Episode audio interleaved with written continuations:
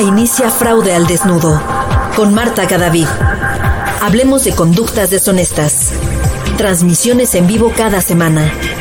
Escucha de nuevo las transmisiones en las plataformas digitales del Instituto Internacional de Ética y Cumplimiento y en las páginas de nuestros socios y patrocinadores.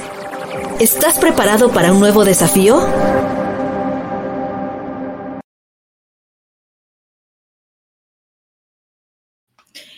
Hola, muy buenas tardes a todos. Espero que se encuentren muy bien. Les habla Marta Cadavid desde la ciudad de Chicago en una cápsula más de fraude al desnudo. Eh, hoy 3 de julio eh, estamos transmitiendo a las 5 de la tarde, nos adelantamos una hora porque yo creo que justifica, estoy segura que justifica porque tenemos una invitada espectacular. Para mí es un honor, un placer, eh, un orgullo tener aquí conmigo a Ana María de Alba. Ana María ya está aquí con nosotros. Hola Ana María, muchas gracias por aceptar la invitación, por estar aquí en nuestras cápsulas de fraude al desnudo. ¿Cómo estás? Muchísimas gracias, muy bien. Eh, aquí, gracias por aceptar la, la mover la cita una horita antes. No hay problema. Ana María, esto es muy simple yo generalmente le pregunto a las personas como un punto de inspiración, de inspiración, qué nos depara el futuro, cómo nos tenemos que preparar, eh, qué más tenemos que hacer. Pero antes de presentar a Ana María y que ella nos cuente un poquito más de lo que ella hace, eh, yo quiero contar una historia porque las cosas buenas hay que contarlas. Hace muchos años, cuando yo deseé entrar en esta carrera loca del mundo de los delitos económicos, la primera recomendación que me hicieron fue, tiene que tener certificaciones. En vista de que en esa época pues no era bilingüe, me dijeron, bueno, FIBA puede ser una opción. Entonces, en una de esas conferencias, creo, Ana María, que fue en el 2012, después de que por quinta o sexta vez me, me dieron la, la visa para ir a Estados Unidos, la estrené para ir a esa conferencia. Y en ese marco de esa conferencia de FIBA había un entrenamiento con Ana María. Ahí fue la primera vez que la conocí. Entonces, para la bella audiencia, y yo creo que Ana María no sabe este secreto, yo llego a ese entrenamiento y yo sabía tres cosas de delitos económicos. Nada, nada, nada. y yo me acuerdo que yo estaba ahí enseguida, sentada enseguida de Marisol Sierra, otra persona maravillosa que está en Panamá. Sí. Yo me senté ahí con ella. Y me acuerdo que Ana María pregunta, que si ya habían leído las 40 recomendaciones del GAFI y todo el mundo alzó la mano y ahí vine, ¿quién no la alzó? Yo no sabía que eran las 40 recomendaciones del GAFI. Y yo, ay Dios mío, eran las 40, y, las 40 más 9 en esa época, porque en ese año las cambiaron. Exacto. y yo, Dios mío, ¿qué, qué? Ana María, yo estaba más perdida que embolatada en ese entrenamiento y yo dije, bueno, yo aquí tengo que sacarla del estadio y finalmente me pude certificar.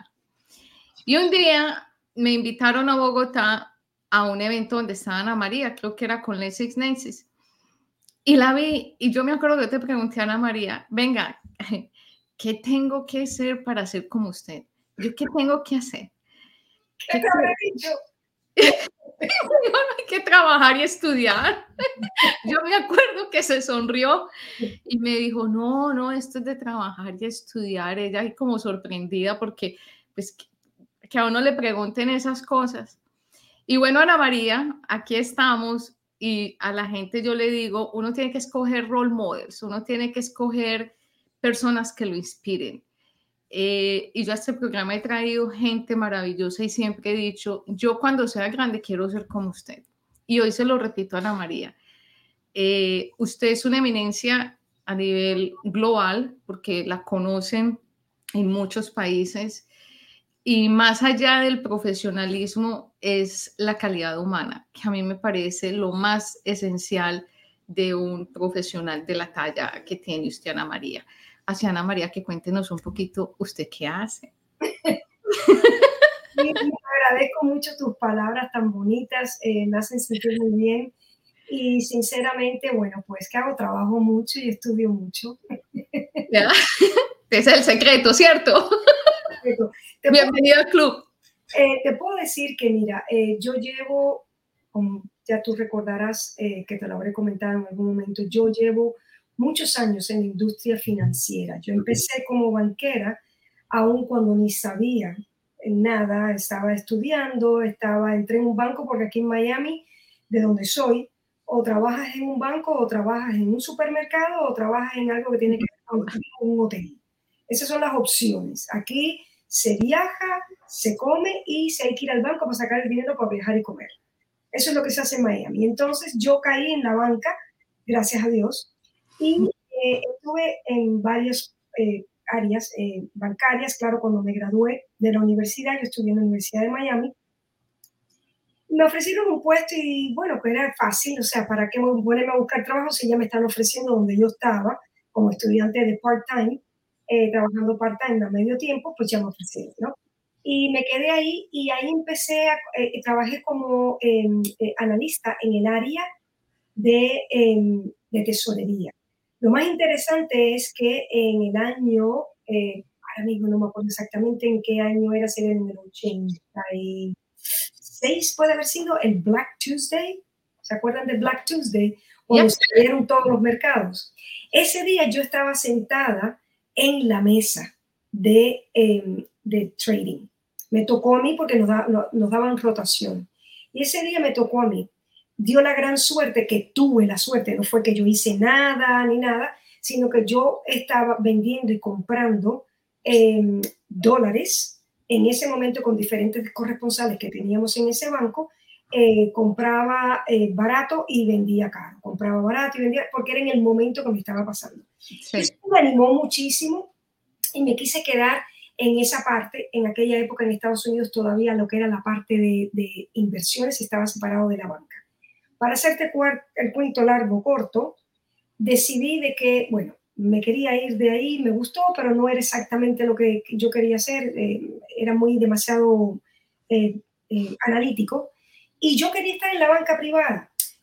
me pasé a banca privada, ya en otra institución financiera que abrimos aquí con un grupo, el Grupo Fierro, que abrimos aquí en Miami.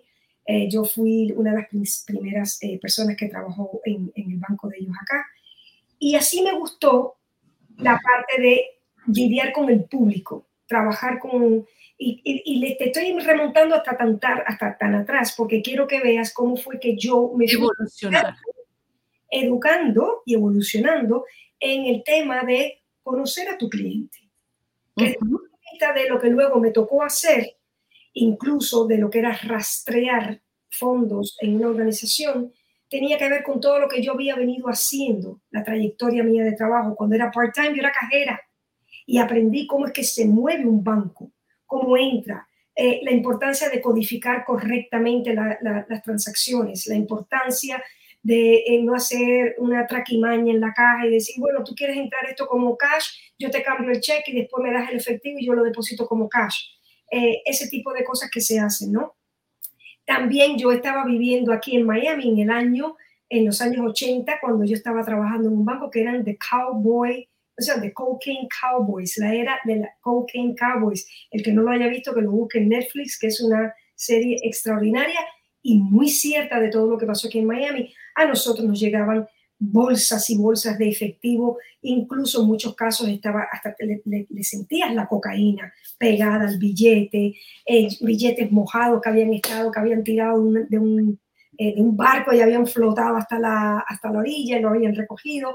Todo eso lo viví yo. Entonces, claro, yo voy acumulando todo ese tipo de experiencia hasta que yo, después de 13 años de estar en la banca, decidí lanzarme a, hacer algo por cuenta propia y decidí abrir una consultoría eh, en todo lo que fuera, eh, pues, cómo orientar a un banco, por ejemplo, a desarrollar una unidad de banca privada, que era lo que yo sabía en ese momento. Eso duró poquito, eso fue en el año 1997 y ayudé a varios bancos con varias cosas, políticas internas, controles internos que tenían que tener. Pero ¿qué pasó? El 2001, el 911. El 911 nos trajo mucho a la que es los bancos buscando eh, cómo fortalecer controles internos. Aparte que en ese periodo también se dieron muchos fraudes. Eh, todo fue patas arriba. Y entonces compañías grandes de inteligencia, tal como Kroll, por ejemplo, eh, era otra, Citygate era otra, eh, em, eh, ¿cómo se llama esta que me gustaba muchísimo? Pinkerton. Pinkerton oh, sí, que son líderes en investigación. investigación, inteligencia a nivel mundial. Sí. Me contrataban para yo hacer investigaciones, ya fuese de fraude, cómo cometió este señor. La parte contable la llevamos nosotros, pero yo quiero saber cómo esta persona pudo cometer este fraude a través de esta institución financiera. Y yo tenía el conocimiento de cómo es que se movía ¿no? el dinero. Y así pasó luego a lo que era desarrollar programas de control interno. Pues me tuve que leer del tiro la ley del USA Patriot Act. Claro, todas las otras yo las conocía porque al haber establecido una unidad de banca privada, tenía que tener todas esas leyes bien claras y tener los controles apropiados para todo eso. Entonces, por eso te digo, trabajar e irte educando durante tu trabajo es como tú llegas después de muchos años a entender el tema este y llevarlo de una manera que te sea fácil, porque ya se convierte en como, bueno, segunda, second nature, o sea, segunda naturaleza tuya, ¿no? Y algo importante que yo siempre le digo a todos mis estudiantes es, muchas veces, para y utiliza tu sentido común. Uy, aterrizamos en algo bien interesante que siempre yo lo he dicho y es ese instinto, eso que sientes aquí, Ana María, el cosito en el estómago. La técnica es importante, pero a veces nos apagan ese switch del, sentido común y nos perdemos lo importante. Sí, en el tema de fraude está claramente, bueno, pues el triángulo, ¿no? Que siempre hablamos y dice, bueno, tendrá algún motivo para hacerlo, todo este, el, el, triángulo del fraude, ¿no? Pero en, en prevención del lavado de dinero también aplica lo mismo. Tú dices, bueno, si una persona lo que está tratando de hacer es esconder cómo nació esa cantidad de dinero, de dónde se produjo, bueno, pues van a inventar millones de alternativas, ¿no? Tienes que usar tu sentido común para entender si realmente esa persona pudo haber hecho eso, pudo haber creado o está realmente detrás de esa compañía, entiende realmente la compañía. Muchas veces nosotros, yo al entrevistar a una persona, yo me daba cuenta de que sí, eres el CEO o eres el presidente o eres lo que quieras, el nombre que te quieran dar de tu compañía, pero tú ni entiendes la industria tuya. Yo sé que tú aquí estás de testaferro porque tú no entiendes esta industria. Te hago preguntas que no las entiendes y no es normal que con ese puesto tú no puedas entender algo tan simple o algo que es complejo, pero que lo debe de saber alguien de tu nivel. Claro. ¿Ok? Entonces, por eso yo digo, una, para mí la, la tercera cosa más importante es que yo sí considero, de, puede ser por los años de experiencia también, que yo he ido acumulando con los años un buen sentido común de qué es lo que podría ser y qué es lo que no podría ser. Y más o menos, bueno, pues esa es mi historia y aquí me tienes. Maravilloso. Muchas veces le preguntan a uno cuál es el secreto. Disciplina, determinación y ganas, pasión. Y eso solo se refleja con mucho trabajo y mucho estudio porque nosotras somos claras, Ana María, esto no nunca lo terminamos de estudiar, todos los días aprendemos y aprendemos más de los perpetradores que a veces de los mismos libros. Ana María, así por encimita, sin muchos datos, ¿qué ha sido lo más complicado que te ha tocado hacer en la industria de la prevención e investigación del lavado de dinero? Bueno, te puedo decir que lo más complicado es lo que, lo que empecé a hacer hace tres años que fue eh, desarrollar una plataforma, un software. Oh, wow, cuéntanos de ella. Sí, esto por muchos años, uno de los ejercicios eh, en los cuales a nosotros siempre como empresa nos han llamado para eh, apoyar a, una, a un banco o a, un sujeto obligado, pero principalmente a los bancos o instituciones financieras similares a un banco. la evaluación de riesgo. La evaluación de riesgo hay que llevarla desde el punto de vista, tienes que establecer la evaluación de riesgo de cliente y la evaluación de riesgo de la entidad, ¿no? Yo de cliente, pues me vino muy bien, yo creé una, una, una formita, eh, con los años obviamente la fui eh, mejorando y todo, pero yo me di cuenta que, bueno, eso es una cosa simple y que muchas empresas que ya están ofreciendo el servicio de monitoreos, empresas como Monitor Plus, por ejemplo, ECS de Ocean Systems, que es una de mis predilectas aquí en Estados Unidos. Em, otra, eh, bueno, Sentinel, eh, muchas, muchas de estas empresas que se utilizan para lo que es llevar el transaccional, las transacciones, el monitoreo de transacciones, ya, bueno, pues aplicaron el, el cómo em, em, evaluar el riesgo de las personas, de los clientes, de la base de clientes. Pero el banco no, el banco todavía hasta este momento, eh, incluso entre los bancos más grandes del mundo, se hace a mano. Y cuando te digo a mano, quiero decirte que no hay un software que desarrolle la evaluación de riesgos de prevención de lavado de dinero y contra el financiamiento del terrorismo. Hay softwares de todos colores para lo que es el Enterprise Wide Risk Assessment, que es liquidez, legal, operacional, todos los riesgos crediticios y todo lo que tiene que eh, evaluar una institución financiera. Pero para el riesgo de lavado de dinero y financiamiento del terrorismo no existe o no existía ninguna plataforma. Hay algunas ahora, pero ninguna llevaba eh, la metodología que yo aplico, que es bottom-up en top-down. Yo las, las combino las dos. Y lo que es el bottom-up es cuantificar toda la data. Entonces, ¿qué quiere decir? Que cada vez que yo entraba a ver un cliente, decía, vamos a hacer la evaluación de riesgo, ok, dame toda tu data. Y yo por ahí, yo te voy a cuantificar la probabilidad de que ciertos eventos de riesgo, que son los que se podrían dar en base a los clientes que tú tienes, a los, a los eh, productos que tú ofreces, los servicios, eh, canales de distribución, zonas geográficas donde tienes presencia o donde te expones por tus transacciones, yo te lo voy a cuantificar todo y yo te voy a definir el riesgo inherente tuyo. No el que dice el regulador, no el que dice el banco amigo tuyo, no el que tú cuando, ah, me parece que sí, esto debería de ser alto riesgo. No le metas alto riesgo de por sí a algo si no lo has cuantificado. al hacer eso, todo eso lo vas plasmando en una hoja de Excel, llegábamos a tener otras que eran un poco más sofisticadas, pero a fin de cuentas lo sigues haciendo a mano. Sí. sinceramente me canso, ¿no? Aparte que tenía un empleado dedicado única y exclusivamente al mantenimiento de las matrices. Dio la casualidad que pude conectar finalmente con una empresa que se dedica eh, al tema de desarrollo tecnológico para la industria financiera y específicamente para temas de pagos y todo esto. Eh, les planteé lo que yo estaba haciendo, después de haber hablado con un par de otras que no, no dimos pie con bola para nada, eh, y me dijo, sí, sí, eso lo podemos hacer.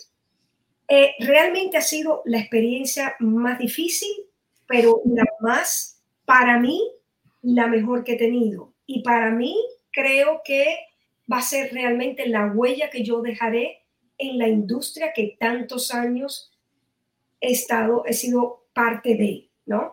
Eh, crear esta plataforma da la posibilidad de que exista un cambio radical, es crear un estándar general de cómo los bancos, sobre todo los bancos medianos y pequeños, pueden hacer su evaluación de riesgo de una forma eh, automatizada, eh, realmente cuantificando y definiendo realmente el riesgo inherente tuyo Luego vamos a ver cómo, cómo llegas al residual dependiendo de los controles que tú tengas. Eso es obvio.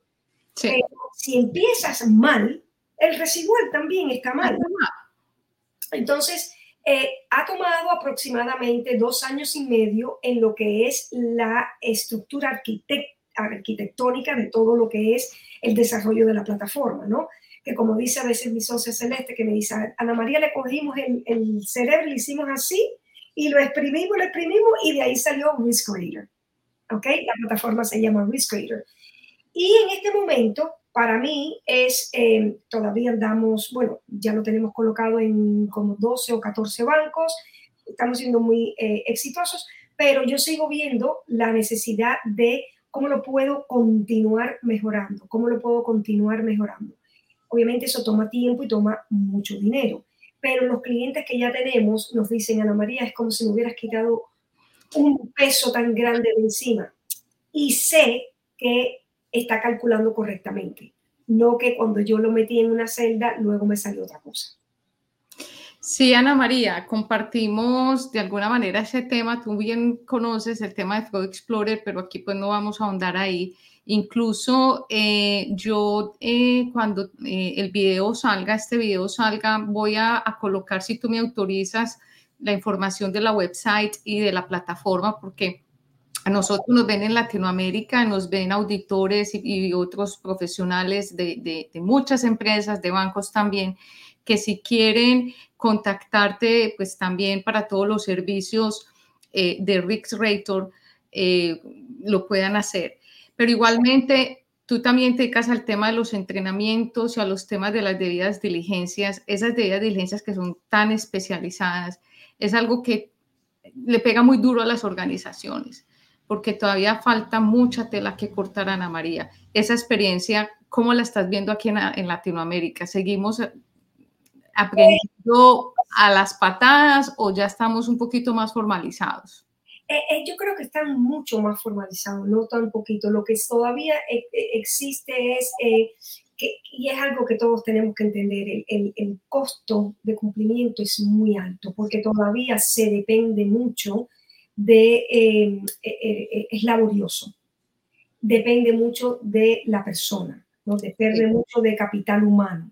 Eh, es verdad que existen muchos sistemas tecnológicos, pero aún mismo, ChatGPT, beautiful, ¿verdad?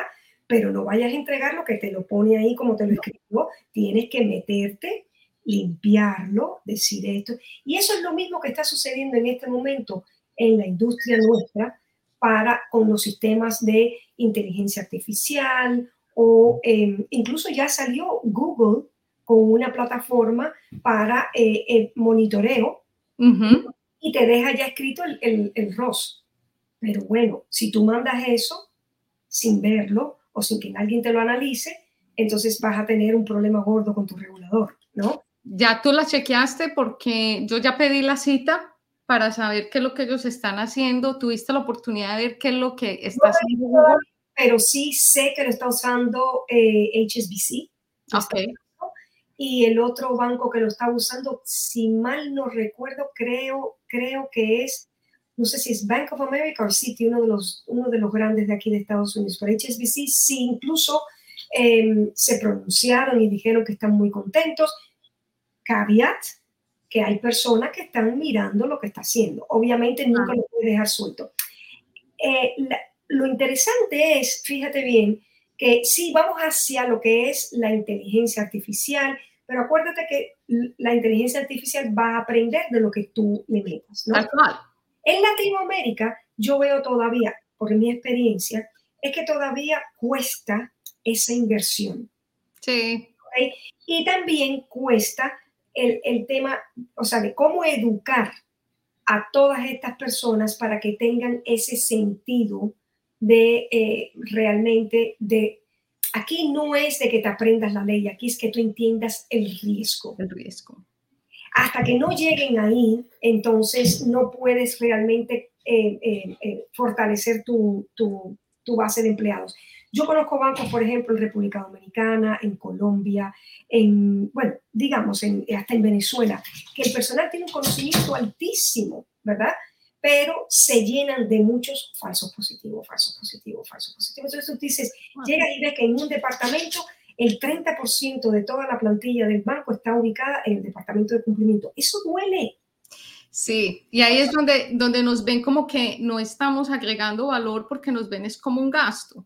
Entonces es donde hay que entrar con esas herramientas. Eh, no, no, solamente eso, al no, entender, al no entender riesgo, la tendencia es a no mitigar, sino eliminar. Cuando tú no lo entiendes, dices, no, no, sácame eso de ahí. Cuando tú lo entiendes, tú entonces dices, bueno, ¿cómo yo puedo mitigar esto? Eso sí o sí lo tengo que tener. Sí o sí voy a tener un lavador dentro del banco, sí o sí. ¿Qué puedo hacer yo para mitigar el golpe? Porque de que me lava, me lava. Pero ¿cómo mitigo yo el golpe duro? Puede ser que lo haga una sola vez o por cantidades más pequeñas o que lo haga uno y no 100, ¿ok? Entonces, llegar a tener, en este momento, la mayoría de los bancos a nivel mundial tienen un índice altísimo de falsos positivos y tú tienes falsos positivos en tu sistema de monitoreo. sistemas de monitoreo funcionan perfectamente bien. Lo que no está bien son las reglas que le damos. Porque está ahí, tengo estas 14 reglas y de lo, de lo que pasa por afuera ni te enteras. ¿No? Entonces, bajo eso es que está aprendiendo el sistema de cómo es que se moviliza el cliente, cómo, por eso digo, la importancia de codificar correctamente las entradas que tú haces al sistema, no cambiar un servicio para que parezca que es otro, para beneficiar al cliente, eh, porque lo supe hacer, le pude dar la vuelta al sistema. ¿no? Todo eso empieza a distorsionar el sistema de monitoreo y ahora aún más el sistema de inteligencia que está aprendiendo qué es lo que va a ser una actividad sospechosa y cuál no. ¿Cuál no? Entonces, eh, a eso se está enfrentando la industria en este momento. Ahorita yo tuve una reunión con alguien en Florida, Jacksonville. Ellos tienen una empresa de monitoreo de transacciones y consultoría y, y estábamos hablando precisamente de ese tema y me dice que eh, hace tiempos entró un cliente eh, y le dijo, yo le voy a enseñar a hacer dinero a través de la parte de cumplimiento. Y dijo, y empezaron a mirar las reglas del negocio con el sistema de monitoreo transaccional y estaban monitoreando, eh, porque tenían un fraude en tarjetas de crédito muy alto. Y se dieron cuenta que la regla del negocio monitoreaba sola de, de, de las transacciones de 200 dólares hacia arriba. Eso es muy alto. Entonces dijo, no, bajémosla de 25 a 25 dólares. Es decir, si es 19 dólares, déjela pasar y asuma el riesgo. Pero si es de 26 dólares, eso lo tiene que, o sea, eso es una alerta. Oh my God, les cambió el universo. Y, y, recobraron 10 millones de dólares. O sea, son de las experiencias que una regla de negocio y no se habían dado cuenta. Exactamente. Y muchas veces lo que sucede a la inversa en, en, en, la banca cuando tú estás tratando de mitigar, supuestamente mitigar el riesgo de lavado de dinero, es que lo quieres poner todo a alto riesgo para, para que no se te vaya nada. Sí. ¿Entiendes? Entonces lo quieres ver todo y al quererlo ver todo, ahí en donde necesitas 30 personas o 40 personas en un departamento de cumplimiento o con un banco que tiene 150 empleados. ¿Por qué? Porque necesitas muchas personas para analizar todos esos falsos positivos que te están saliendo, porque no todas las personas que depositan hoy 3.000 y mañana 3.000 y al otro día 3.000 están estructurando. No todos están estructurando, por algún motivo lo están haciendo. Porque, bueno, mi hermano llegó hoy y mira, con lo del fallecimiento de mi mamá, ¿ok? Se hicieron operaciones, yo te estaba contando antes que entráramos a la, a la reunión, se hicieron operaciones entre mis hermanos y yo que yo llamé al banco y le dije, oye, vas a ver estas cosas, pero ojo, aquí no hay ningún tipo. Somos nosotros liquidando algunas cosas de mi mamá y todos van a pasar por esta cuenta. Obviamente, no todo el mundo tiene el conocimiento o la astucia de hacer y decirle eso. Yo sí, porque es lo que yo trabajo y no quiero que me pongan un bloqueo en mi cuenta. ¿No? Pero lo que yo veo es, en este momento, y, volviendo a la pregunta que tú me hiciste en Latinoamérica y todo, yo creo que sí tienen un buen eh, conocimiento del de el tema de prevención, sí se gastan, la mayoría se gastan, se invierten en, en esto, pero todavía yo creo que hay mucha cantidad de información que se está mirando innecesariamente. Y las cosas grandes puede que se nos estén yendo. ¿okay? Las cosas grandes se nos están yendo porque no las entendemos. Sí. ¿Ok? estamos de acuerdo. Y muchas veces por querer también eh, crecer, decir, bueno, existe que hay bancos que te dicen cuánto es la multa.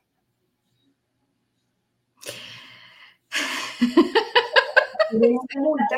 El fraude no, porque en fraude te están sacando. Sí. El, lavado de dinero te están metiendo. Es muy difícil que yo le diga no a un cliente que me está trayendo un dinero que yo lo quiero porque yo necesito meet, o sea, cumplir con mi, con mi em, eh, portafolio, o sea, lo que me mandó a mí traer el, banco. ¿no? ¿Cómo lo traigo? ¿Cómo lo hago ver? Entonces, ¿cómo lo hago ver que luce bien dentro del banco? ¿Qué hago? ¿No?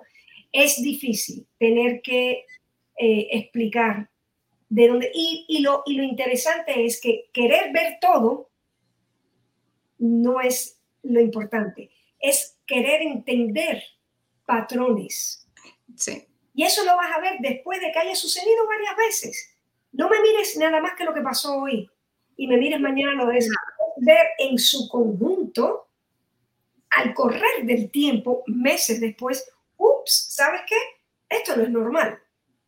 Entonces, si lo miras así consistentemente todos los meses o todas las semanas o todos los días, se te puede ir completamente el esquema que están aplicando de lavado de dinero. Es más, lo vas a encontrar es normal. Ana María, se nos acabó el tiempo y yo sé que tú tienes otro compromiso. Son las cinco y media acá en Chicago. Yo solo quiero agradecerte eh, este tiempo. Aquí nos pudiéramos quedar con vos hasta las ocho de la noche, pero no podemos. Yo solo quiero dejar este mensaje a todas las personas que nos ven y nos van a ver.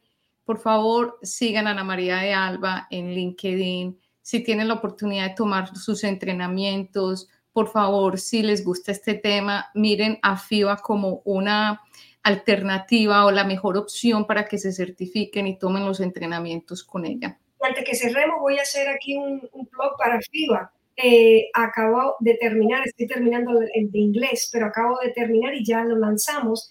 Empiezo un nuevo curso el 13 de julio eh, de CBAA, que es Certified Virtual Assets Associate en español, 100%, y es cómo gestionar los riesgos relacionados con activos virtuales y hmm. proveedores de servicios de activos virtuales. Así que es el tema de cryptocurrency y todo esto. Ahí hay un nuevo eh, programa de certificación en la página de FIBA, que soy yo la instructora. Y eso es nuevo.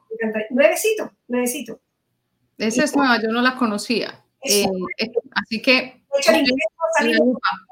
el de inglés no ha salido todavía, saldrá ya para la próxima edición. En esta edición, el 13 de julio, empieza el de español. Ok, así que sean todos bienvenidos. Eh, Ana María, yo me voy a quedar aquí dos minutos con mis avisos parroquiales. Solo me queda decirte muchas gracias por este espacio. Eh, acuérdense, por favor, seguirla, buscar a Rix Rator para que también en sus bancos sepan qué se está haciendo de novedoso. No se inventen la rueda. Sí, se inventen el agua caliente, que eso ya, ya, está con, ya está inventado. Así que, por favor, sigan a Ana María. Muchas gracias, Ana María, por este espacio y nos vemos, ¿ok? Un placer siempre estar contigo. Un abrazo, cuídate mucho. Y chao. un abrazo, chao. Bueno, eh, los avisos parroquiales los quiero invitar a las personas, a mis amigos en República Dominicana para que también se inscriban al evento de eh, CIFA CELACA 2023 que se va a hacer en Punta Cana este año. Vamos a tener la oportunidad de estar ahí del 20 al 23, de, del 20 al 22 de eh, julio, eh, con muchos profesionales del área de riesgos. A mí me encanta este evento porque está hecho por eh, dos entidades, BDO y Encefa, y lo que hace es recoger a los auditores y a los contadores para que hablemos de temas de riesgos. Es un evento donde aprendemos muchísimo, pero este año va a estar lleno de innovación y de tecnología. Esos son los temas que vamos a tratar eh, y es cómo nosotros nutrirnos de innovación y tecnología para que ustedes eh, miren más allá. Hoy, ahorita que está en una reunión, decía, no es mirar solo el árbol, no es mirar solo el bosque, hoy hay que mirar también la montaña que está detrás del bosque, que es la que tiene las oportunidades. Así que yo los invito a que busquen la información CIFA CELARCA 2023 o BDO República Dominicana y ahí van a encontrar la información del Congreso para este mes de julio.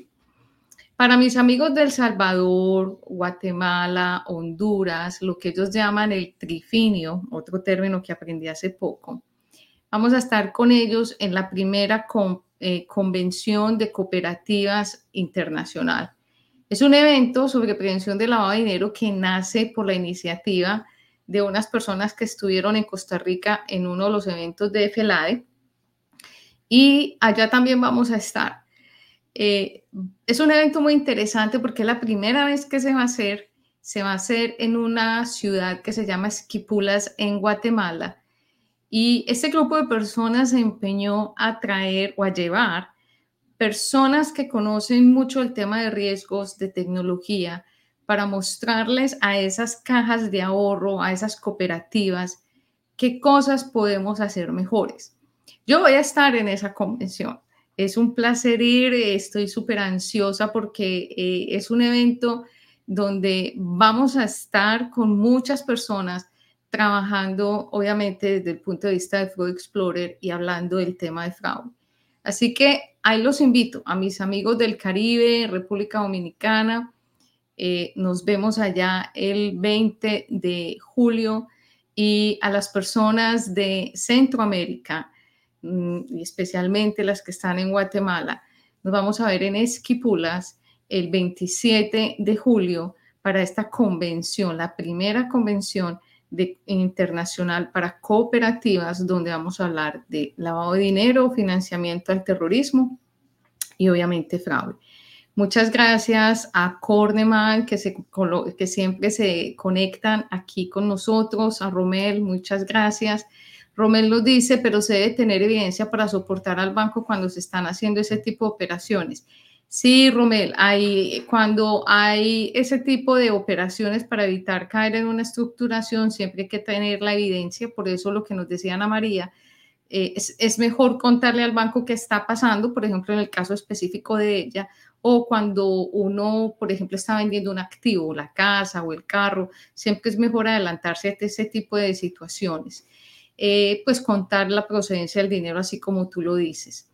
Eh, bueno, me despido de ustedes, muchas gracias. Eh, de igual manera, también estamos con un webinar en, con Auditool el 18 de abril y ese lo vamos a hacer para recursos humanos.